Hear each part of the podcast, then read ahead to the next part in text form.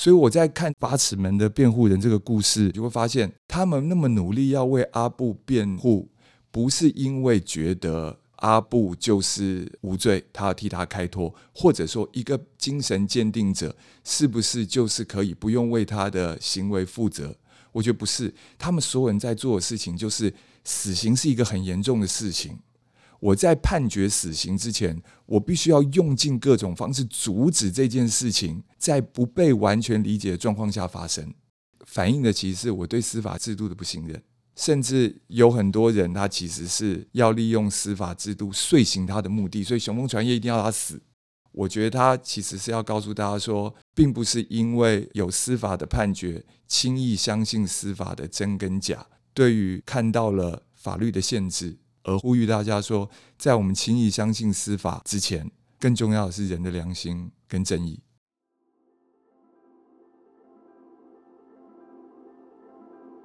欢迎收听《迷成品 Podcast》，今天读什么？在这个单元，我们精选一本书，邀请来宾深度分享，聊聊这本书带给我们的阅读趣味、启发与思索。大家好，我是承轩。不晓得大家最近看书的时间比较多，还是追剧的时间比较长？当你看到一出好的影视作品，你会想要把原著小说也找来读一读吗？今天我们要和大家分享的书是静文学百万影视小说奖的首奖作品《八尺门的辩护人》。这部小说哦在二零二一年底出版的时候，就有很多的读者关注它。最近呢，改编的影集上架到了串流平台播出，身边有很多的朋友都说，这一出戏是目前为止二零二三年最好看的台剧。今天我们的来宾是时报出版文学线的总编辑嘉世强，期待世强跟我们分享这个作品的精彩跟魅力。世强你好，哎，陈轩你好，各位听众朋友大家好。今天请世强来其实是一个很棒的机会哦，因为当初《八尺门的辩护人》这个小说在进文学的评审阶段，那个时候世强就是这个文学奖的评审，所以他在很早的时候就看到了这个作品。我觉得世强你作为一个编辑，其实你的日常生活常常接触各式各样精彩的文学故事，一开始。想要请你先谈一谈《八尺门的辩护人》这部小说，它有哪一些特别的地方呢？其实当年在决审会议上的时候，我就已经毫不掩饰说，这本小说其实是我的百万首奖得主。果然，这本书出版了之后啊，就获奖连连啊。他甚至拿下了金鼎奖。《八尺门的辩护人》的这本书的故事，它其实围绕着一起印尼籍的渔工，他杀死了原住民船长一家三口，因此被求处死刑。这时候，因此有一名公社辩护人要为他争取减刑，所以说这是因为是一本由职业律师撰写的小说，所以有人说啊，他是受到评审青睐，是因为鼓励大众小说；也有人说他是律政小说，甚至呢，他也参加过一些推理马拉松。但是我个人其实并不是这么想。如果你读过这本小说的话，你就会发现，《八尺门的辩护人》他是一个以杀人案件开场的写实主义小说。看，我们看到谁杀人，谁被杀，在哪里被杀，在八尺门，所以它是一个发生在台湾土地上的悲剧。我们可以用细节和语言来检视这本小说。比如说，这本小说它其实充满了写实的细节，它不只是那种法律专业相关内容的细节，因为毕竟作者是职业律师嘛。但它从历史到生活细节上都非常的仔细。例如说，从八尺门的聚落到海滨国宅的落成的历史变迁，或者是印尼籍的渔工阿布，他杀人的这一年，其实是基隆的第一百六十六个中原祭典。那童宝居呢，一开场协议要给父亲的抚养金额是三万元台币，丽娜的时薪是八十五元，身上带着一本叶慈的诗集。甚至你看到二三十年前野百合学运世代的童宝居，他要送陈清雪回到台大女四舍的时候，他中间必须经过桂林路、爱国西路，穿过中正纪念堂，然后到绍兴南街。所以，其实除了这种写实的细节非常仔细，我们可以回头来看小说家的语言。八尺门的辩护人的语言非常的简洁利落，逻辑清楚，而且很真实。你看全书的一开场的第一段，就是描述少年时代的佟宝驹。他目睹了刚刚杀害汉人船东的父亲回家，手里拿着西瓜刀。在他的回忆中，父亲叹息，母亲脸色惨白，他抱着母亲大哭。于是，一辈子他再也没有消失过要逃家的念头。作者说，这里是八尺门，他只用了七百个字。写实主义小说如果是反映现实的一面镜子，其实创造现实是一个非常吃力而严谨的工作，因为作者必须严格的限制在要描写有可信度的人物，并且是生活在有可信度的生活环境中。所以，以我作为一个文学编辑啊，我认为必须要在写实主义小说的这个范畴下，才能够看出《八尺门的辩护人》这本小说的价值。也是因为它够写实、够真实。所以读者才能够认同书中的人物，然后从这些小人物的挣扎中啊，我们得知每个人的人性思维，甚至我们通过了这种方式来得知真相，感受悲喜，唤起读者的同理心。而且我还要讲一件事情，就是这本书能够受到读者欢迎，其实也是要拜他的平实而简洁的语言之赐，因为他不是一个律师由上而下的说教。唐福瑞选择的这个公社辩护人，他本身就是一个尴尬的制度下已经濒临绝种的生物，因为国家已经不再招募公社辩护人了，所以他其实是跟鸡蛋站在一起的。他本身因为也是弱势族群，然后努力的想要翻转自己的命运，所以我觉得读者是可以产生共鸣的。最后值得一提的就是说，你知道现在的作家啊，这个时代都拼了命的想要营销自己，所以就在一个看似人人都可以是作家的年代。唐福瑞，我觉得他有点反其道而行。他写了一个写实主义小说，他把自己退到了故事之后，可以说就像所有那种伟大的哈金的写实小说一样。你知道，哈金也是一个形象立场皆定，笔下皆有所本，但是他与作品里的情节人物始终保持着距离。托尔斯泰曾经说过，伟大的杰作就是人人都能看得懂。所以哈金是这么写的，唐福瑞是这么写的。对，就像刚才世强说，其实唐福瑞他是一个非常特别的角色，因为他确实是一个职业律师，他做律师做了五年，然后去学电影，回来之后呢，写了这一本小说。那通常小说改编成影视，可能导演会换人，但他自己编又自己导。在这个作品里面，他处理的这个议题的幅度横跨非常多，包含司法改革、跨海的渔业问题、移工的困境、原住民的文化。刚才世强在一开始跟我们分享了这个书里面有很多的角色，有阿美族的原住民，有来自印尼的移工，然后有本来的台湾人。所以在这么这么多的人物跟情节里面，我觉得第一个挑战是这样：有那么多的语言要处理。这部作品里面怎么样处理故事的节奏跟语言的方式？世强你怎么看？如果一个小说是在写实主义的基础下，我觉得所有的这些议题都会是亮点，因为是读者他们可以信任并且可以吸收，让他们可以拓展自己的生活经验。我认为啊，另外一个亮点是作者串起这些议题的方式。这本小说其实是借由两起发生在八尺门、横跨了三十年的愚公杀人事件串起来的故事。前者呢是一个阿美族的渔工，他杀害了汉人的船东；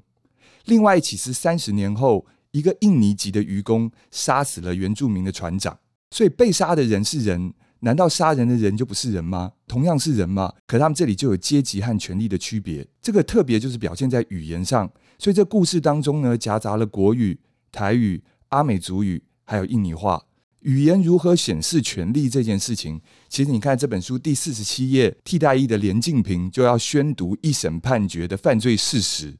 他部分的内容呢，就是因为检察官加重语气，所以他受不了。三十年前的阿美族的渔工，他们承受的就是这种国语跟法律语言的质问，还有审判的命运；而三十年后的印尼籍渔工阿布，他要承受的呢，则是找不到证人为他说话的命运。这里的重点并不是证人，是没有人能够为他说话。我们都知道这本小说的原型其实是汤英伸案，但其实早在一百六十年前，杜斯妥也夫斯基的名著《罪与罚》，他写的就是一个二十三岁的大学生，因为付不出房租，他被贫穷压得几乎崩溃，结果盛怒之下呢，他用斧头杀死了当铺的老板娘。整个七百页呢，他是要写一个杀人者的心灵煎熬。他想要为自己辩解，却又逃不过内心的谴责。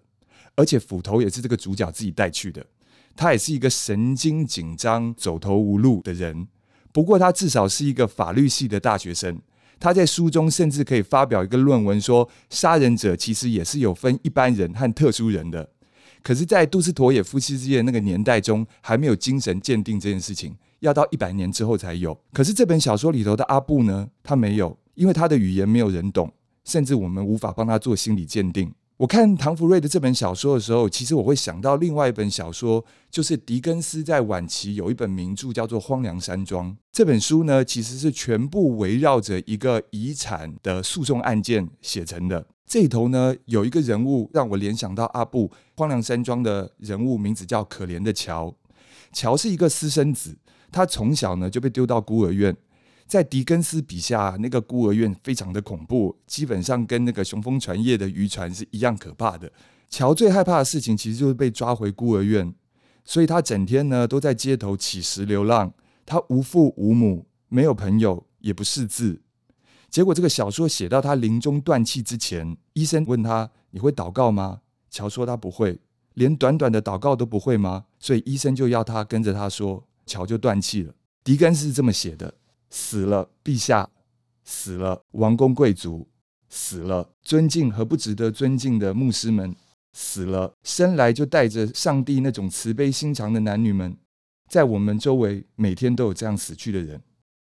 狄更斯的《荒凉山庄》这本书都是围绕这个遗产案件。作者一方面是要批评司法制度的扭曲，因为其实狄更斯是有在律师事务所上过班的。可怜的乔这个角色呢，其在关注的就是资本主义制度范畴内不能解决的问题。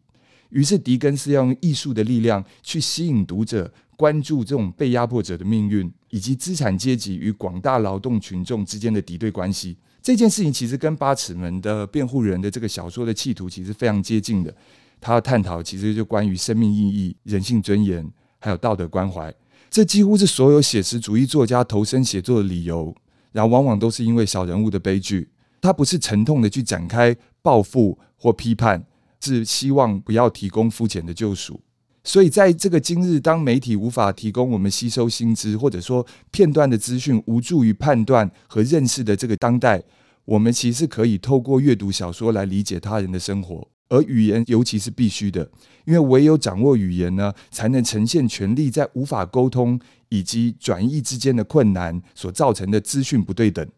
在这个故事里呢，无论是阿美族人或者是印尼渔工，他们在法庭里一旦失去了语言，就等于失去了能力。你说什么能力？我觉得就是为自己的命运抗辩的能力。其实像刚才世强分享了这么多，我也没有想过可以从狄更斯的角度去呼应唐福瑞他创作的这个背景。这一次的交流很有趣的原因，是因为我是先看了剧，再回去找小说来看。世强是先读小说，然后接着改编成影集，然后再看一次。从你自己读文本的时候，到你后来变成看他小说改编成影集，你有留意到这两个版本有哪些不同的地方吗？你自己看的时候有什么不同的感受吗？我个人其实算是非常习惯小说的影视改编。因为我有很多看着自己选的书，它一步步被改编成电影。嗯，那这本小说当然是非常好看，但是这部影集好看吗？我觉得《八尺门的辩护人》的背后的团队其实一个非常有水准的团队，所以我今天在这里，我不想多夸赞所谓的演员或者是表演，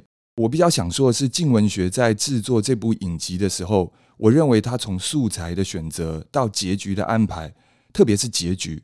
我觉得他是足够开放与授权给导演进行创作。嗯，如果问我的意见呢、啊，我是认为说，我比较惊喜是看到唐福瑞是更加的确定了他的写实主义路线，至少就这个故事，或者说在死刑这样子的严肃的议题前面呢，我觉得他是一场接着一场的用影像来进行他的抗辩。嗯，诗人惠特曼他说过一句话，就是说，只要适当的说出事实。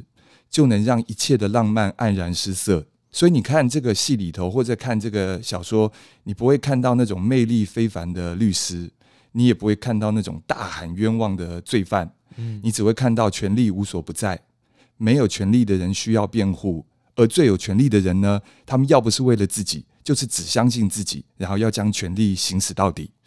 我很难说它很有娱乐性，因为在唐福瑞的影像，从童话世界到八尺门的辩护人，你可以看到他的镜头中不是那种非黑即白的法律世界，甚至我会这样讲，唐福瑞好像在拍杀人的场面的时候，反而会比较感性。所以说，就改编上，我会说，其实如果你读过小说，唐福瑞一定非常信任他的小说，他几乎保留了这个小说中所有的关键情节跟对白。嗯，他只是就结构去调整一下部分的出场次序。那就影集上呢，我个人是特别推荐第六集跟第八集。对，你看到第八集的时候呢，我觉得唐福瑞更加的是用影像去交代故事，然后他不只增加了戏剧性。而且他执行了审判，甚至宣读了判决。你看最后的半小时哦，所有的一切的铺陈都是为了最后一个镜头的结论。你甚至可以在这个半小时中，很明显的看到唐福瑞的焦虑、悲伤，还有愤怒。那第六集呢，有一个很精彩，就是小说中呢，你知道李明顺饰演的这个公社辩护人童宝驹啊，他有一整场就是最后要针对量刑意见的一个 monologue，一个独幕剧。对，然后那部独幕剧我相信看过都觉得非常的精彩，因为作者就导演他在这个独幕剧发表前，他增加了一个外部压力，所以你可以知道童宝驹的内心非常的煎熬，而他讲的每句话虽然都是事实，但是一点都不好笑。除此之外呢，我还要提到另外一场戏。这场戏呢，我是个人非常喜欢，就是在球场上，那个刘检呢跑去找童宝駒，讲了一句话，非常义正辞严的说：“如果在我的法庭里被我发现你掩盖真相、欺骗司法，我绝对不会放过你。”我看到这场戏的时候，我的想法就是：你看，真相真的是会让人发疯，因为就算是一个反对死刑的人，他一样有可能是一个司法变态。这就是所谓写实主义小说中的一种特色，就是没有绝对的好人，也没有绝对的坏人，每个人都有他自己的复杂，每个人有他自己的限制。我觉得刘简就是一个最好的例子，这就是他看待司法的态度。但是你知道，司法在不违背的状况下，其实更重要的是在这个判决中受苦的人。像是像，你刚才一开始前面提到语言的部分，这个部分导演自己在书里面就有写到，因为他在小说呈现，他只能用一些比如说标点符号或者星号来注明这个是阿美语，这个是印尼话，但是在影集里面，我们可以直接看到他们被忠实的呈现跟演出。那你刚才讲到童宝菊他在法庭上的一个人的独白哦，那个印象真的很深刻，他让我想起了韩国电影叫做《寄生上流》，就是如果有钱，谁不想要当好人？那时候童宝菊他是这样讲的，他说一个人要有多幸运，才能够像诸位一样坐在这边舒服的位置，认定这个世界是十分的温柔，而我们却拥有这样绝对的权利来对罪犯残忍。其实看到的时候，真的心里面会被触动了一下。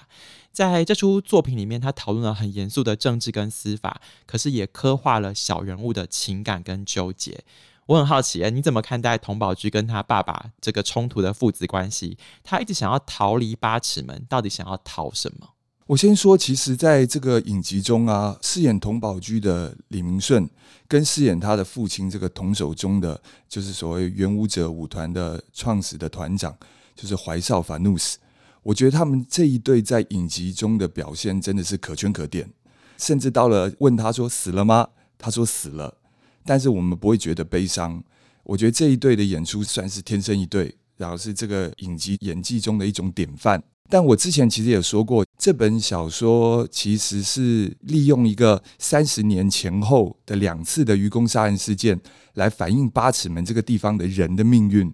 所以童宝驹其实想要逃离八尺门，我们可以讲到，他就其实要逃离命运。同样是托尔斯泰说的，我们要主动的去寻找小说中人物的决策和自由意志。他认为这是读者的责任。所以在我的眼中，我看见的呢，就是佟宝驹始终不认同杀人的父亲在族人的眼中是一个英雄。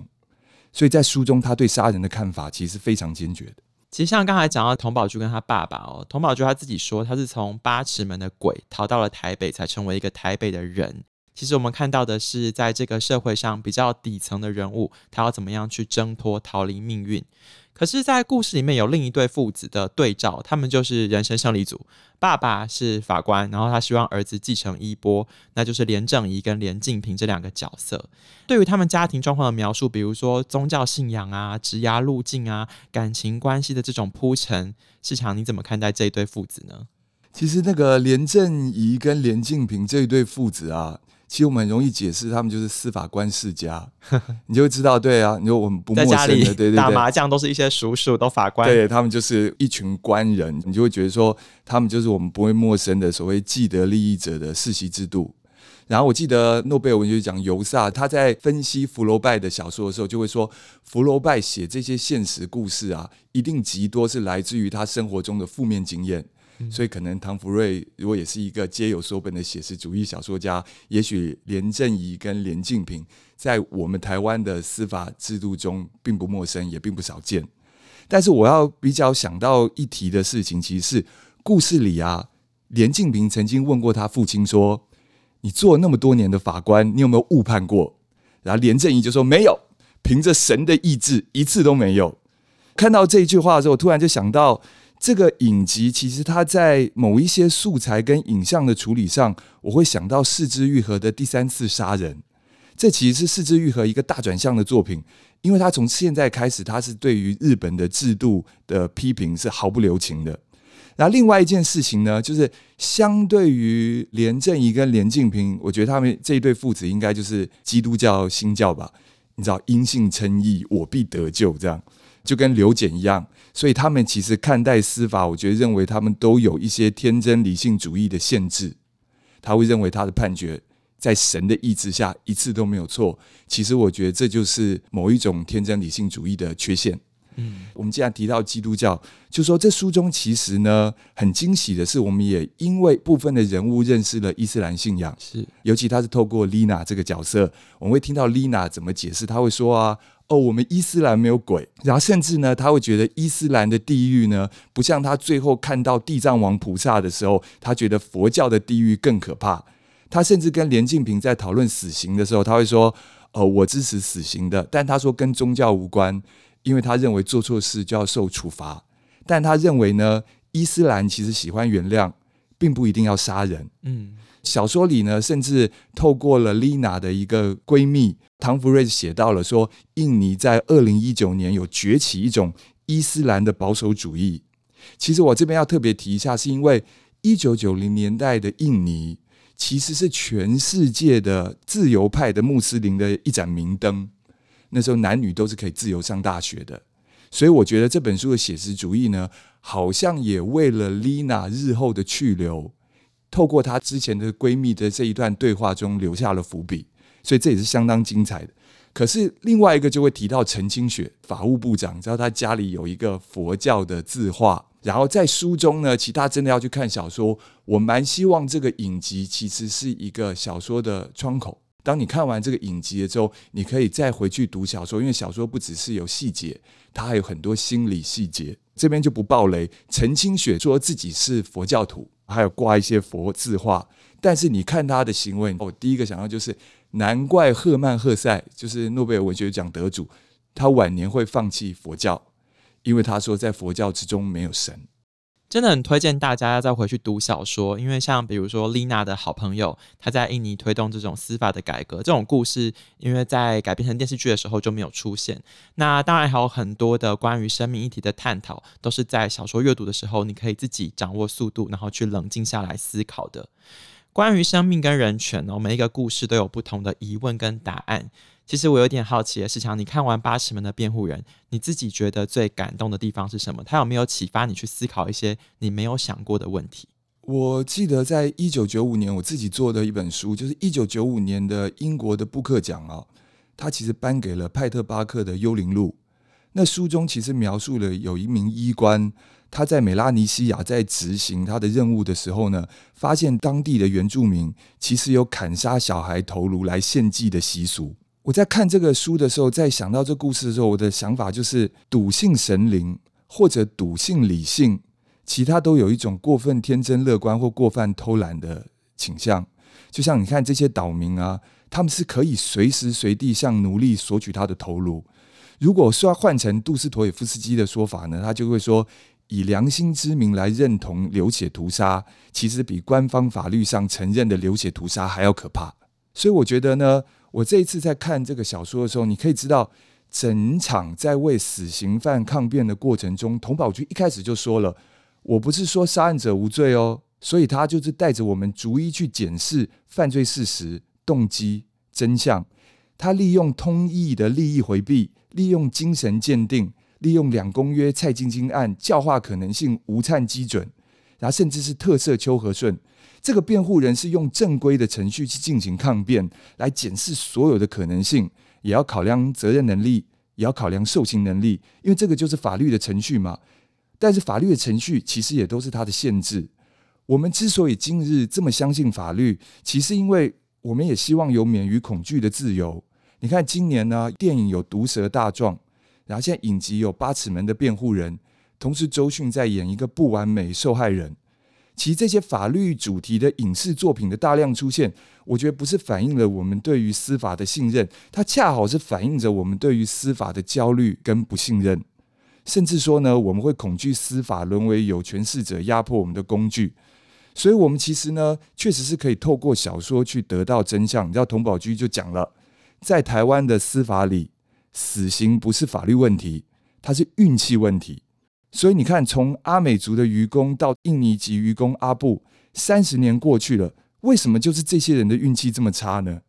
你看那个洪振雄跟陈清雪，他们有没有任何一刻他们良心发现呢？所以，如果今天死刑废除，我们就要认可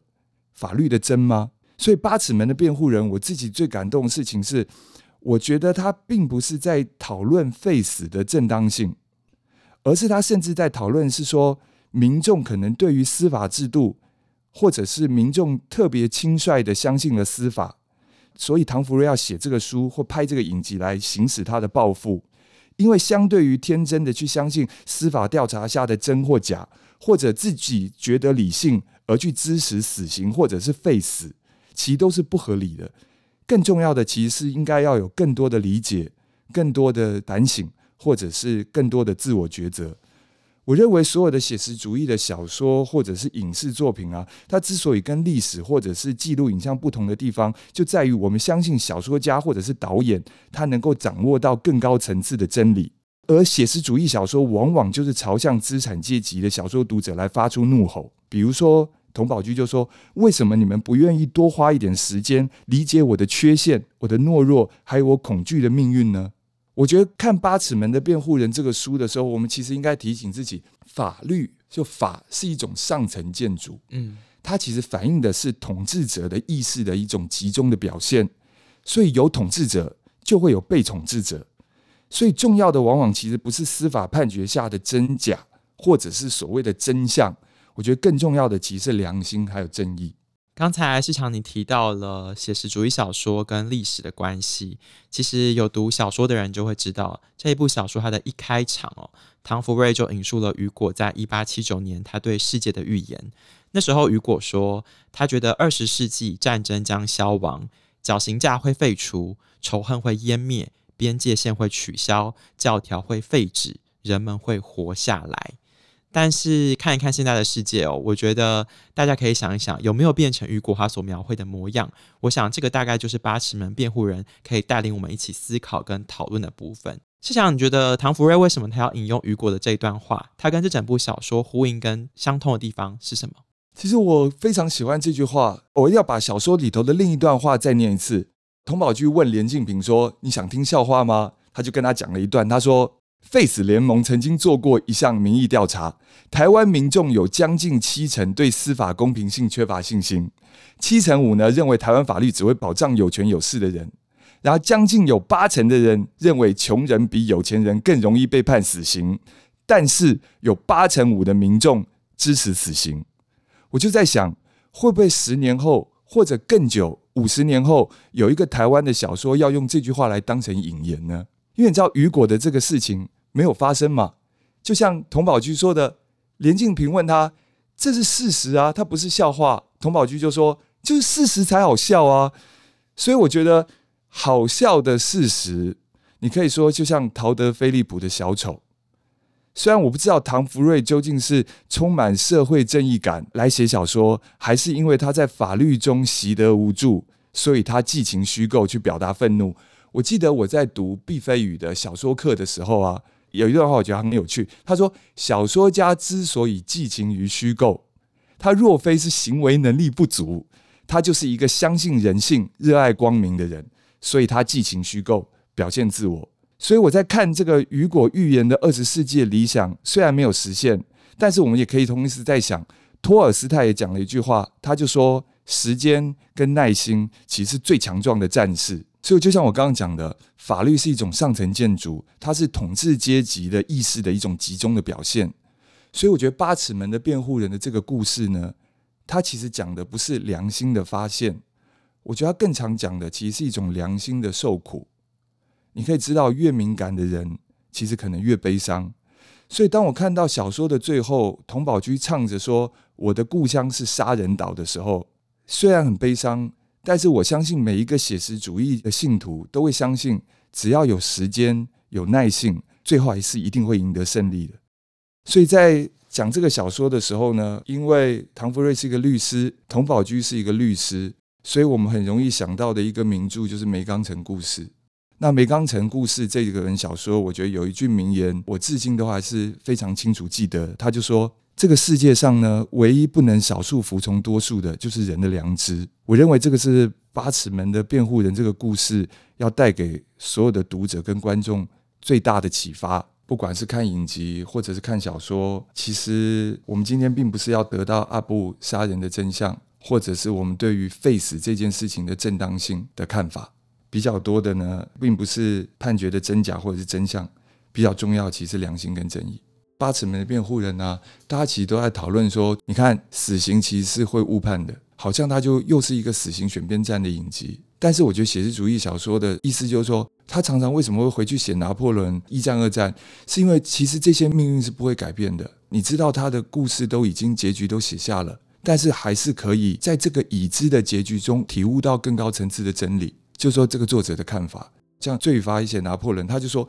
如果我今天就是拿破仑，要占领这个土地，只剩下一个老太婆站在我面前，我可不可以杀他？谬论嘛。他说：如果拿破仑就要得到胜利，只剩一个老太婆，就一定拿下去砍他，但拿破仑就可以杀人吗？所以他其实那时候他只是想要说，我杀人，但是我杀人有我的理由。所以他就说，人有一般人跟特殊人，应该至少一亿个人中有一个人可以有权利杀人吧。但他其实最后这个书，他其实要讲的其实是这个主角大学生，他因为真的被贫穷所逼，他甚至他的妹妹为了他的家计要嫁给一个律师，等于他的人生是为了家庭要牺牲了，所以他在种种外在的压力下，一度精神失常，他就杀人了。但是其实他最后就会发现，我杀人了，我有罪，所以我其实应该要面对我的过错。而真正会造成我的过错，是因为我的性格跟我离群所居的生活，所以他最后就是去自首了。然后法官就看他自首，就只判他八年。所以他意思就是说呢，人要坦诚的面对自己的过错，并且拥抱生活，而不是为自己的死刑辩护或脱罪。但是司法往往被玩弄成是一个可以脱罪的，只要有钱判生，无钱判死嘛。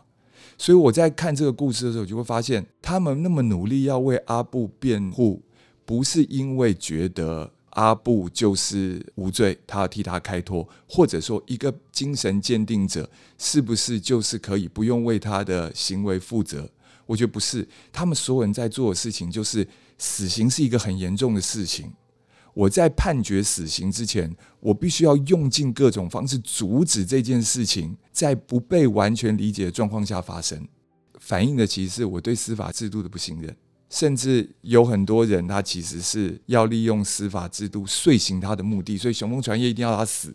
我觉得他其实是要告诉大家说，并不是因为有司法的判决，轻易相信司法的真跟假，或者如果今天还是有死刑。然后我们就是单纯的相信死刑可以阻止悲剧发生，那些都有点太天真乐观。它其实就是一种对于看到了法律的限制，而呼吁大家说，在我们轻易相信司法之前，更重要的是人的良心跟正义。其实就像是像今天提到的、《八尺门的辩护人》，他的这个影集，还有我们今天的 Podcast 节目，都像是一扇窗。希望大家透过影视作品以及我们今天的节目，能够激发你去思考属于你自己的答案。如果大家喜欢我和世强今天分享的内容，欢迎到你附近的成品书店或是成品线上来找到原著小说《八尺门的辩护人》。